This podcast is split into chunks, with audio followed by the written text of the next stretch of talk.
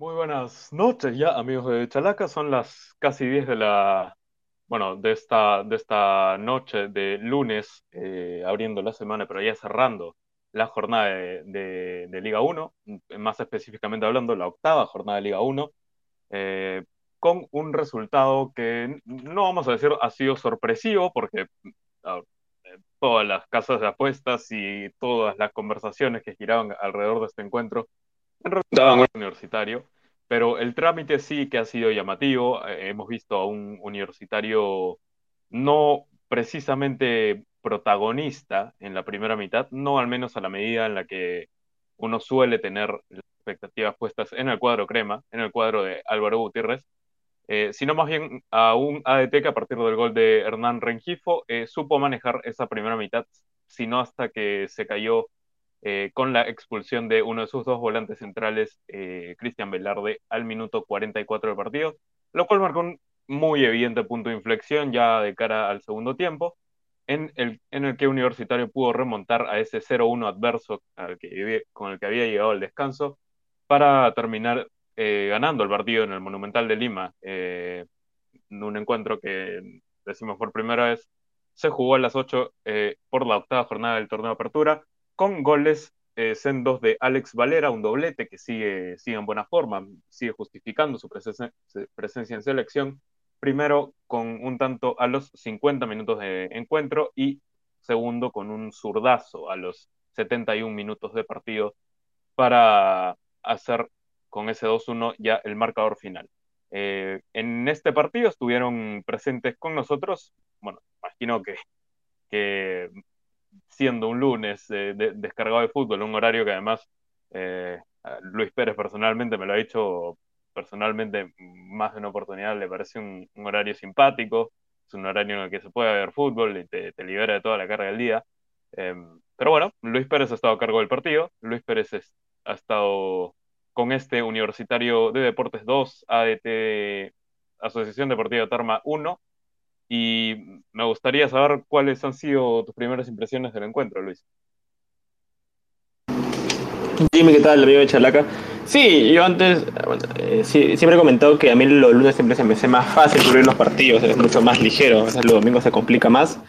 Y hoy día, un, lunes atípico, y hasta un momento se hablaba de que no se podía dar el partido, ¿no?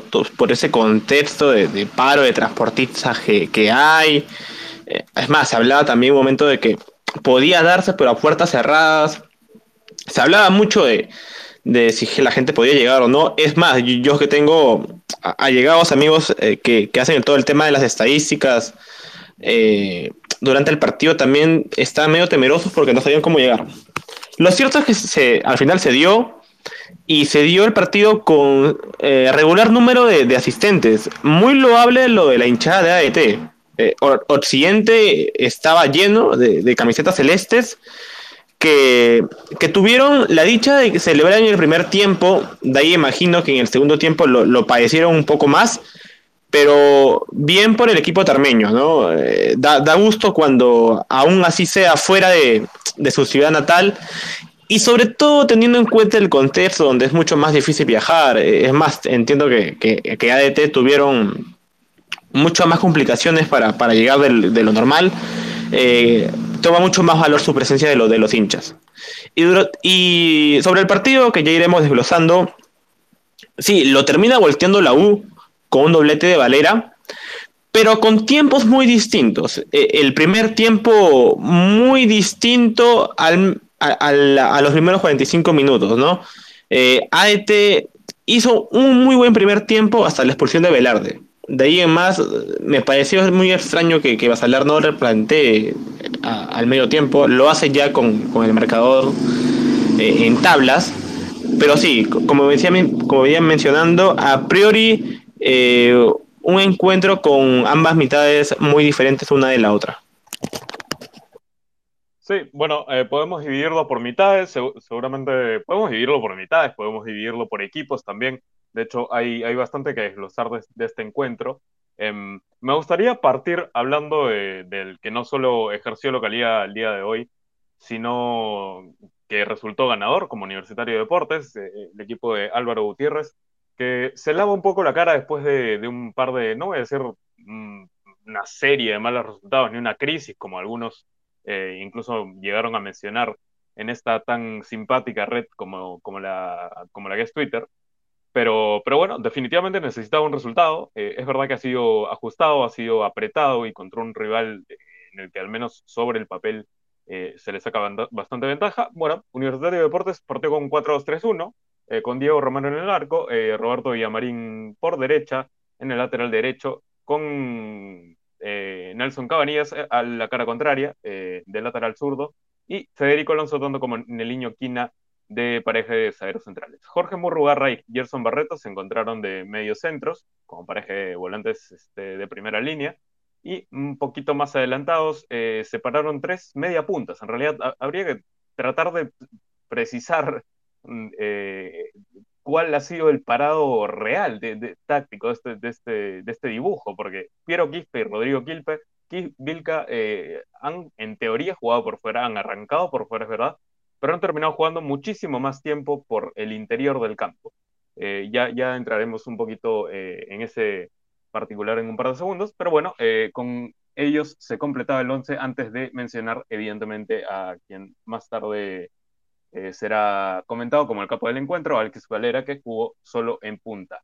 Eh, Sebastián, ¿cuáles fueron tus impresiones tácticas de este universitario, por ejemplo, con respecto a, a, esto, esto que comentaba yo de los tres media puntas con tendencias, no, no vamos a decir que son jugadores similares, porque no me, lo parece, no me parece que lo sean, pero que tienen definitivamente todos tendencias interiores. No, no había ningún extremo en esa segunda línea de, de mediocampista. Hola Imi, hola Luis, hola a todos los oyentes de Chalaca. Yo ahí sí discrepo un poco. Yo creo que los tres llegan a ser de características similares y a lo que me quiero llegar es que los tres intentan, los tres son enlazadores de juego, se podría decir. Los tres son jugadores que no pican tanto el espacio y la buscan más el, al pie y es algo que se notó mucho en el primer tiempo, ¿no? Siendo que a la U le faltó mucha profundidad, le faltó mucho, mucha capacidad de, generación y no tanto por los tres que, que podían, que podían tener arriba, que era Vilca, Quispe y Novik, ¿no? Que son jugadores de mucho fútbol. Pero siento que pasaba un, un tema más de entre Barreto y Murrobarra quien rompió el primer bloque defensivo de el primer bloque ofensivo, disculpen, de, de ADT. Y siento que por ahí no, no pasó el, el éxito de la U en el primer tiempo, ¿no?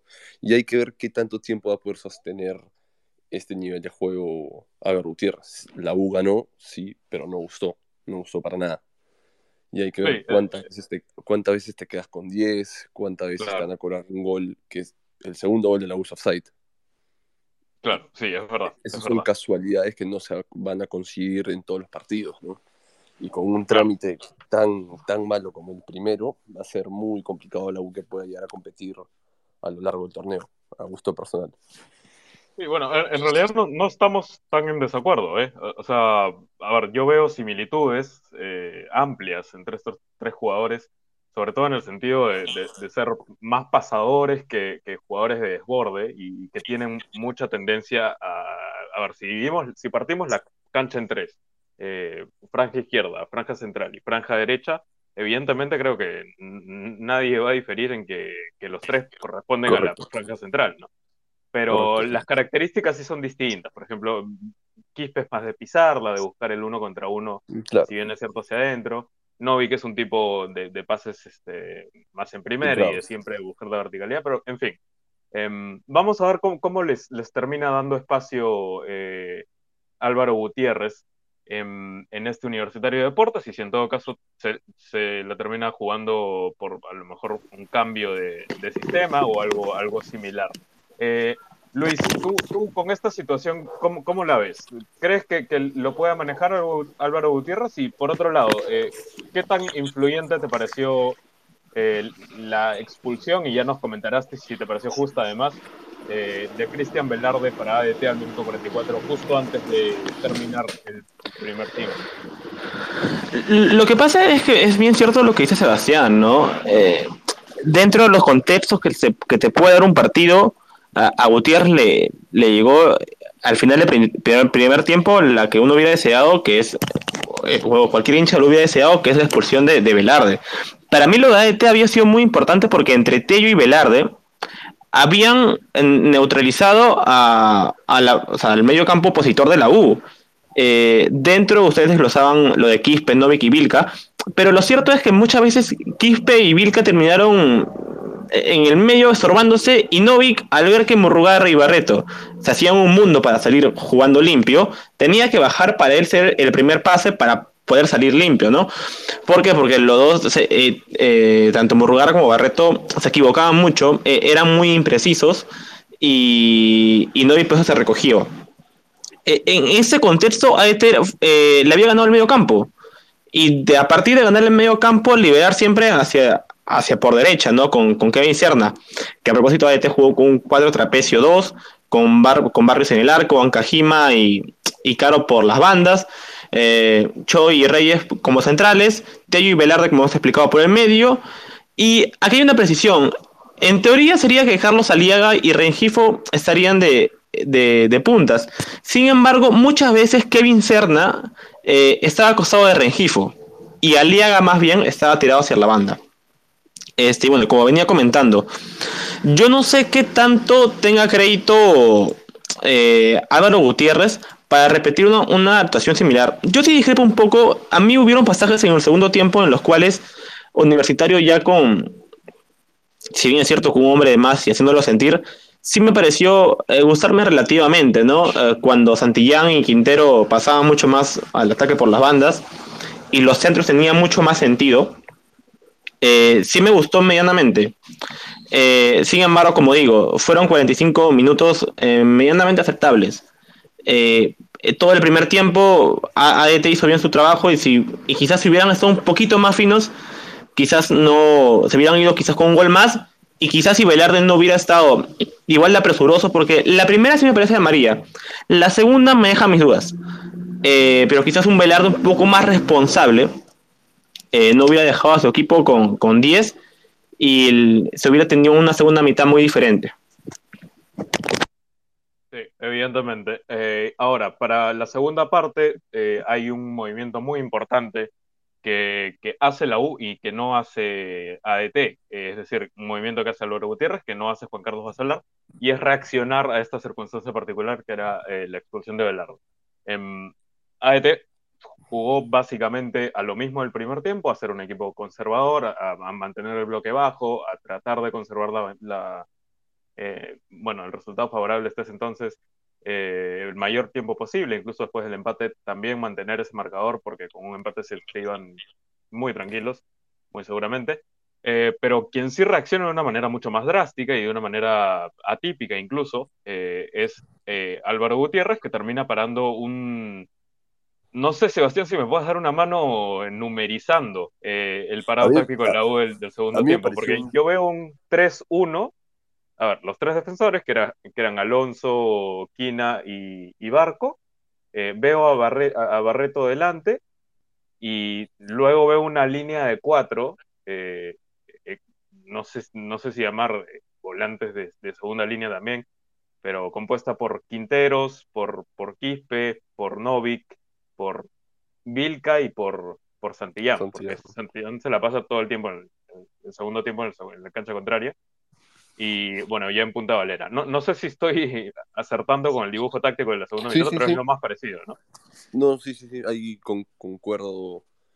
y ahí, ahí, a mí en lo particular no es que me guste mucho Álvaro Gutiérrez, pero le doy, le doy ese crédito, ese beneficio de, de saber de saber interpretar lo que, lo que tenía que hacer la U en ese segundo tiempo, ¿no? Poniendo a, a Barco de Stopper, que es un jugador que te da salida, poniendo a Quintero, que es un jugador muy desequilibrante, y agregando Santillán, ¿no? que Santillán a gusto personal en forma me parece el mejor lateral izquierdo del fútbol peruano y va agarrando poco a poco eso.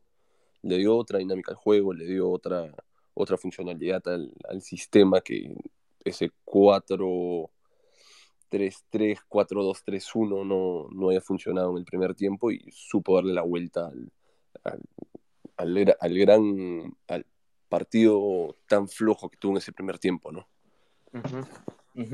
Em, Sebastián, ¿tú, ¿tú, cómo viste este, este replanteamiento de, de, Álvaro Gutiérrez para la segunda parte? Que, dicho sea de paso, eh, tuvo una triple variante para, estas, para el inicio de, la segunda parte. Santillán eh, con, claro, eh, entran Santillán, entra Alfonso Barco, entra Alberto Quintero, eh, y quienes salen en ese momento son Jorge Murrugarra, Nelson Cabanillas y Roberto Millamarín, para que más tarde, ya, no, no para quemar sus variantes, porque en realidad le queda un espacio más, pero, pero bueno, más tarde Álvaro Gutiérrez sí, introdujo también a Guillermo Larios en lugar de Rodrigo Vilca a falta de 10 minutos de, finalizar el encuentro. Eh, Luis, ¿tú qué opinas de este, de este cambio táctico que, que termina optando, eh, por el que termina optando el técnico, técnico de la U?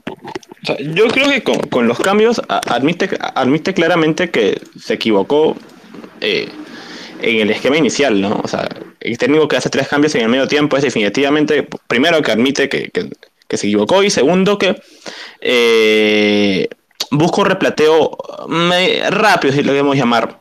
Y el, replanteo le, le, funcionó y le funcionó de igual forma rápida. O sea, hicieron los tres cambios. Me parece que no, no, sé si es en la primera jugada de ataque o en la segunda jugada de ataque, donde eh, Santillán me parece que de por izquierda y el centro lo termina lanzando Quintero por derecha. Y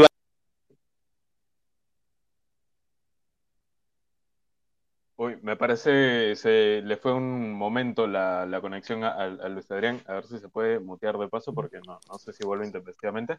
Pero bueno, Sebastián, eh, antes, antes de, seguir con lo que estaba, con el punto al que segundo, seguro calculamos estaba eh, por, por, llegar Luis Adrián, Em, quiero hacer un pequeño paréntesis y decir que acá, ah, bueno, todos los oyentes de, de, este Spaces eh, están invitados a pedir eh, micrófono y se les puede dar espacio para, para, que hagan alguna pregunta o dar alguna opinión sobre lo que ha sucedido en el encuentro de hoy en el Estadio Monumental de Lima, donde, repito, el partido se ha, bueno, ha resultado con un 2 a 1 a favor de Universitario de Deportes sobre ADT. Em, Sebastián, sí, nos, comentaba un poquito Luis Adrián de su parecer del replanteamiento de Álvaro Gutiérrez. Algo positivo, siempre es positivo ganar, ¿no? Y sobre todo en un, en un equipo como la U que vive en tormenta en tormenta, es mucho más fácil preparar un partido tan complejo como el que viene, como el que viene Ayacucho en la siguiente fecha, ¿no? Y de visita, Ayacucho recibe a, en Cusco a, a Sao Paulo, si mal, no, si mal no recuerdo, por la Copa Sudamericana. Y hay que ver cómo, si va a seguir con la misma línea el segundo tiempo o, va a morir en su ley del primer tiempo, ¿no? Hay que ver si sigue con, esa línea de tres y le, agrega nuevos condimentos que podría ser un lateral lateral de verdad que como es Roberto Villamarín y no tanto como Quintero que es más extremo se podría decir hay que ver si sostiene a Santillán en el once inicial que para mí entró bastante bien y Cabañas viene teniendo partidos muy flojos, muy flojos sobre todo, y ver si sostiene el Murrugarra Barreto con ya la, con la suspensión quitada de Cayetano vuelve a ingresar al 11, ¿no? Yo creo que tiene muchos nombres con que podría armar el sistema y cómo generar un buen juego en la U. Yo creo que esa es la, siguiente tarea que tiene Álvaro Gutiérrez para, para enfrentar a Ayacucho. Sí, definitivamente. Em, reitero una vez más a, quienes nos están escuchando, veo un par de camisetas de la U dentro de, nuestros oyentes. Eh, bueno, invitados a dar su opinión o hacer alguna pregunta puntual sobre lo que ha sucedido en esta noche, en este triunfo de Universitario, que dicho sea de paso, dicho sea de paso, Sebastián, lo deja en la tabla de posiciones de la Liga 1, ya disputadas eh, las ocho, ocho primeras jornadas de este torneo de apertura en una posición que no vamos a decir buena, porque es el sexto lugar y es Universitario de Deportes, pero al menos está cinco puntos de, líder, está a cinco puntos de binacional y eso no, puede no preocupar demasiado. Es, decir, es una situación reversible para un equipo que definitivamente siempre está apuntando a por, por el objetivo máximo. Así que no, es un mal lugar para la U. Eh, vamos a ver si, si esta victoria también representa alguna suerte de, de bueno, de boost anímico, por llamarlo de alguna manera. Eh, tengo entendido, hay una persona que, a ver si nos ayuda en la producción, hay una persona que ha pedido micrófono. Em, bueno, este, e, en cuanto no llegue, eh, lo seguimos comentando nosotros. Eh, bueno, Universitario decía, ha sumado su, su decimotercera unidad en ocho partidos. Eh, se encuentra en la sexta posición, mientras que su rival, del que no hemos hablado demasiado todavía y habrá, habrá momento, eh, ADT de Juan Carlos Bacelar, se ha quedado con 10. Estaban ambos con 10 puntos antes de este partido. Universitario le sacó un poco de ventaja. Eh, pero bueno, evidentemente con ADT mucho menos expectativas de cara a lo que resta de año. Que vamos a ver cómo, cómo reaccionan ambos equipos eh, en lo que resta de torneo apertura y en lo que resta del año. Tenemos la solicitud de Ítalo Tello. Vamos a darle pase a ver qué tiene por decirnos. Eh, Ítalo, te tenemos ya aprobado. Cuestión de que prendas tu micrófono nada más. ¿Te tenemos con nosotros, Ítalo? Sí, hola, ¿qué tal? ¿Cómo están? ¿Qué tal? Mucho gusto. Eh, cuéntanos. ¿Alguna pregunta, algún comentario? Eh, quería preguntarles si ustedes, o sea, el, planteamiento, el, o sea, el, número telefónico, se le podría decir así, ¿es el conveniente para la U? Eh, fanático de, nuestro amigo Vicente Cisneros, creo. Em, no, no encontraba la palabra. Yo Mm, no, está perfecto. Este, yo particularmente creo que el 4-2-3-1 no es enemigo de un plantel como el de la U, pero juntar a estos jugadores de esa segunda línea de volantes de la que tanto hablaba con, Sebastián Rubio hace un par de, par de minutos, eh, de hecho al inicio de los, del Spaces, eh, podría ser algo que, que, merezca una discusión un poco más larga. No, no, no sé si, si estén los tres para jugar juntos siempre en ese sistema. Em, porque tienen, no sé si características, pero tienen muchas similitudes en cuanto a, conducta en el juego, a, horizontalizar un poquito más de la cuenta, a, ser más pasadores que, realmente eh, jugadores de, desequilibrio. Entonces, em, yo sí creo que este es el sistema de la U, pero creo que definitivamente tiene que, contar con, Alberto Quintero en adelante, porque no puedes tener a tres jugadores a esas alturas de la cancha que sin tener desborde, sin tener desequilibrio hacia afuera. Me parece que es eh, algo, algo que, sí debería revisitar Álvaro Gutiérrez. Pero no sé qué opinan ustedes, muchachos. Este, en mi opinión, no sé. O sea, yo creo que el 4-2-3-1, si no tienes extremos y solo está Quintero, creo que tienes que empezar a. o el 4-3-3 sin extremos, tiene que empezar a, pensar en otro. Sin extremos no, no vas a poder jugar con, de esa manera. Y solo está Quintero. bueno, hay, hay, equipos que han jugado en estos últimos años con un 4-3-2-1, pero sin extremos, eh, es decir, con una línea de tres volantes centrales y dos media puntas, eh, y les ha funcionado. Eh, eh mismamente Cristal, Pero creo que, en ese sistema los laterales pasan mucho, ¿no? Y, y no pasa. Obviamente creo que Santillán después de este partido no sale más. Bueno, habrá que verlo, habrá que verlo. Em, pero en todo caso, es, interesante el aporte que haces. Eh, yo, ya dije mi opinión, yo sí mantendría el 4-2-3-1, pero siempre incluyendo a Quintero, porque Quintero sí me parece extremo. Em, pero no sé qué opinen ustedes, muchachos. Sebastián. Pues, algo que comentaba Ítalo, yo creo que la U va a armar dos equipos. Un equipo que es de que juegue en el Monumental y otro equipo es de que juegue de visita. Yo dudo que de visita, con los riesgos que, que corresponde ir a jugar a, Ayacucho, ir a jugar a Arequipa, ir a jugar a, altura o a un calor extremo, dudo que junte a Novik, Vilca y Quispe, ¿no? Yo creo que si hace eso sería algo más en el Monumental, pero dudo que en partido de visita haga algo así, ¿no? Porque sabemos que Novik no es un jugador que, que corra mucho, que presione, que esté tanto al margen físicamente, te, te, te, cambia, el, te cambia la ecuación con, con, ciertos gestos técnicos, ¿no?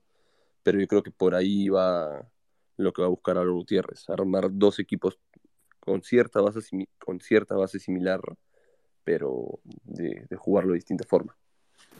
Aparte, eh, aparte Jimmy, este, tú hablabas hace un, hace un momento sobre si es que esta victoria de cara en adelante le iba a servir a Universitario como, como un envío anímico para poder revertir la, la mala racha de resultados que tenía, o sea, no ganaban hace tres fechas. Sin embargo, el, calendario de la U, eh, en los que viene al menos en los dos siguientes partidos, no es para nada sencillo. ¿no? O sea, les toca visitar a Ayacucho y luego recibir a Alianza Lima. Este. eh, entonces, ahí creo que justamente van a ser dos buenos, dos, justamente dos buenos partidos para comprobar realmente si lo de hoy es un oasis aislado y se dio justamente porque ADT eh, tuvo uno de menos o si justamente eh, sí, sí sirve como para replantear las cosas de futuro. ADT no la... Universitario, incluso es el segundo equipo que le nota a ADT eh, por más de un gol. Eh, Muni, solo- Muni había sido el único, curiosamente también de visita. Sin embargo, está el paréntesis de nuevo de que fue con un hombre menos. Claro, claro, e- e- es un buen dato ese que das. Este, antes, antes de seguir con, con la conversación, porque, bueno, eh, eh, escucho un, po- un poquito de eco ahí, no sé si, se- si pueden quitarse el micrófono, por favor. Este, quería despedir a, a Ítalo Tello, eh, agradecerte por tu intervención, nos has planteado un debate interesante y seguramente un debate que también tendrá que hacerse el cuerpo técnico de la U. Bueno, y ya pasando un poquito más a, a lo que ha sido ADT, ya hablamos de, de lo mer- meritorio de, de, de su lo meritoria de su primera parte, de su primera mitad, eh, pero para la segunda parte se cayó. La verdad que el ejercicio defensivo que, que había realizado en, en anteriores partidos, que de hecho un- uno puede ver en estadísticas eh, reflejado, ha recibido apenas cinco goles en, en ya ocho partidos disputados, eh, a cargo de Juan Carlos Pasalar, que los ha hecho un, equipo defensivamente muy bien portado. Em, hoy, hoy se ve vulnerable eh, en esa segunda parte. Hoy se ve muy vulnerable, porque no solamente fueron los dos goles, sino que un universitario realmente, no, no voy a decir carente de ideas, pero eh, no, no en su mejor forma en cuanto a generación de, juego. Le llegó por lo menos cuatro o cinco veces. Eh, y realmente no, no voy a decir que fue un gran mérito de Ignacio Barrios en atajarla, sino más bien de mérito de los atacantes de la U en terminarlas mal, pero hubieron llegadas claras, así que hoy ADT no, no se portó defensivamente como en los anteriores partidos. Pero yo creo que, sobre todo en la segunda mitad, ¿ah? o sea, a ver, Sí, en- a esa segunda parte, claro. Sí, por- porque en el primer tiempo, eh, entre Reyes y, y Choi, eh, lograron contener muy bien a Valera.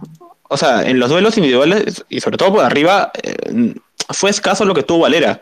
Ya en el segundo tiempo se les hace mucho más complicado porque los centros a Valera no eran solo hacia Valera, era hacia un Vilca que a veces eh, entraba por izquierda eh, en diagonal o un Novi que, que también estaba presente en el área. Es más, así llega el segundo gol de, de Universitario. Pero yo creo que al menos en lo defensivo, en el primer tiempo estuvo aceptable. Eh, repito, lo de Serna me, pareció muy interesante. Eh, eh, un jugador que cuando, cuando arranca a veces es difícil pararlo, con un regifo que, que la que tuvo la, mandó a guardar, y de ahí con un medio campo que, que hicieron su, bien su tarea. De ahí en el segundo tiempo les cuesta mucho a AET. A, AET le, le cuesta mucho, y eso que en- de forma de visita ya había tenido partidos en los cuales se podía plantear muy, se podía plantar muy bien de, de cara a este de, modo defensivo, ¿no? Me acuerdo de un partido contra Cienciano que, en el cual se habló mucho porque Cienciano venía de golear y luego cuando AET le planta sus dos líneas de cuatro atrás, metidito, se dijo, ¿qué va a hacer Cienciano cuando, cuando le toque rivales así? Pero a este, por el contrario, hubo momentos que, o sea, de, de buenas a primeras no, no hizo ese planteamiento. De ahí, cuando, cuando se vio un poco más ajustado, sí. Pero no salió tampoco a meterse atrás. Claro, no, sí, eh, estoy definitivamente de acuerdo. Eh, simplemente demarcaba la diferencia de, de, de cu- cuán bien se portaron en esa eh, mitad y la gran diferencia para, la segunda, en la que sí fueron vulnerados por, en, más de una ocasión, más de dos ocasiones, más, más allá de los dos goles. Me parece le llegaron varias veces, que no, no son admisibles, pero en fin, igual es un equipo que, que ha subido a la máxima categoría del balompié nacional. em, primero para asegurar permanencia. Así que vamos a ver cómo camina desde acá. Como decimos, eh, está ubicado en la casilla número 12, así que no, no, es ninguna situación dramática la suya. Pero nos ha estado dejando cosas interesantes hasta el momento y, bueno. Eh, hablaba de ascenso hace un segundo y creo que corresponde em, decir que antes, unas cuantas décadas atrás, eh, y para ser más preciso, en los 80, el 14 de diciembre de 1986, eh, que fue la última vez, de hecho, en que la Asociación Deportiva Tarma visitaba un Universitario de Deportes, eh, la U salió victoriosa por 1-0 con gol de Raúl García en el Nacional por el entonces Grupo A del torneo descentralizado. ese es el historial que tenemos de 1986 y también tenemos el dato de que en el descentralizado de 1984 eh, le había ganado por 2 a 1. Entonces, ya para ir cerrando con este Spaces, em, te voy a preguntar, Luis Adrián, por, por bueno, la elección del capo, que ha sido Alex Valera, eh, por qué ha sido él el capo, por qué el puntaje que le has puesto, y luego, inmediatamente después, este, quisiera saber si Sebastián está de acuerdo con, su elección y, con el puntaje además. Sí, Valera termina siendo el capo con, un 16. Eh, me parece que fue de menos a más su actuación, que si bien es cierto, también estuvo adresada y, por, por, un chiquitín Quinteros que también entró muy bien, por un Santillán que también entró muy bien, con un Piro Quispe que, que levantó. Eh, pero me parece que eh, Valera termina siendo el capo con, un 16, justifica también además con, los dos goles que, termina marcando. Y, antes de darle paso a Sebastián, quizás puede estar de acuerdo o no conmigo, eh, quería hablar un poco de, la, de la cuarteta arbitral, que, por cierto termina con un 12. incluso hasta 11, ahí me, creo que me quedé quizás corto con, con el 12, porque bien mencionaba Sebastián, eh, el último gol de Universitario termina siendo en posición adelantada, ¿no? Eh, el primer asistente Cote Carrera al parecer no, no anotó. Es más, me parece que termina estando en posición adelantada eh, Vilca y Novik. Termina importando más lo de, lo de Vilca porque Novik no interviene. Pero bueno, y bueno, entre las curiosidades también del partido está, cabe decir que, que ese paro de transportistas también afectó hasta los, hasta los árbitros, ¿no? Eh, quien iba a dirigir el encuentro era Jesús Cartagena y, termina siendo Gilar Villegas. Y bueno, que queda, quedará para la anécdota. Ahora sí le doy paso a Sebastián para que me diga si está de acuerdo o no con, mi capo. Y quizás no. No, dale, dale con palo, Sebastián, Tranquilo. Me pareció que, que Alex Valera fue totalmente influyente, no tanto en el trámite del juego, pero no es de sus características, ¿no? Apareció cuando tenía que aparecer, metió los goles que le dio los tres puntos a la U y le da, le da tranquilidad esa semana. Y algo que me pareció muy resaltante, sobre todo en el primer tiempo, es el primer tiempo de Kevin Serna. Muy desequilibrante, le costó mucho a, a, poder controlarlo en el 1-1, sobre todo. Me pareció un jugador, un jugador con, mucha, con, con, mucha variante y muchas características que le puede generar a lo largo del, campeonato mucho, muchos gustos a, a ese a ET. Bien, entonces eh, vamos cerrando ya ahora sí definitivamente el Spaces. Eh, repetimos, ha sido triunfo de Universitario de Deportes por 2 a 1 frente a la Asociación Deportiva Tarma. El equipo de Álvaro Gutiérrez doblegó al equipo tarmeño eh, de Juan Carlos Basalar en el Monumental de Lima en el último partido correspondiente a la fecha 8 del torneo de apertura de la Liga 1. Eh, con goles de Alex Valera a los 50 y 71 minutos, eh, que representaron en realidad una remontada, porque el primer tanto del partido lo había marcado Hernán Requifo de cabeza en la primera parte. Así que bueno, con ese marcador nos despedimos. Agradezco a Sebastián, a Luis Adrián y a todos nuestros oyentes por haber estado con nosotros y ya será hasta la próxima. Un abrazo.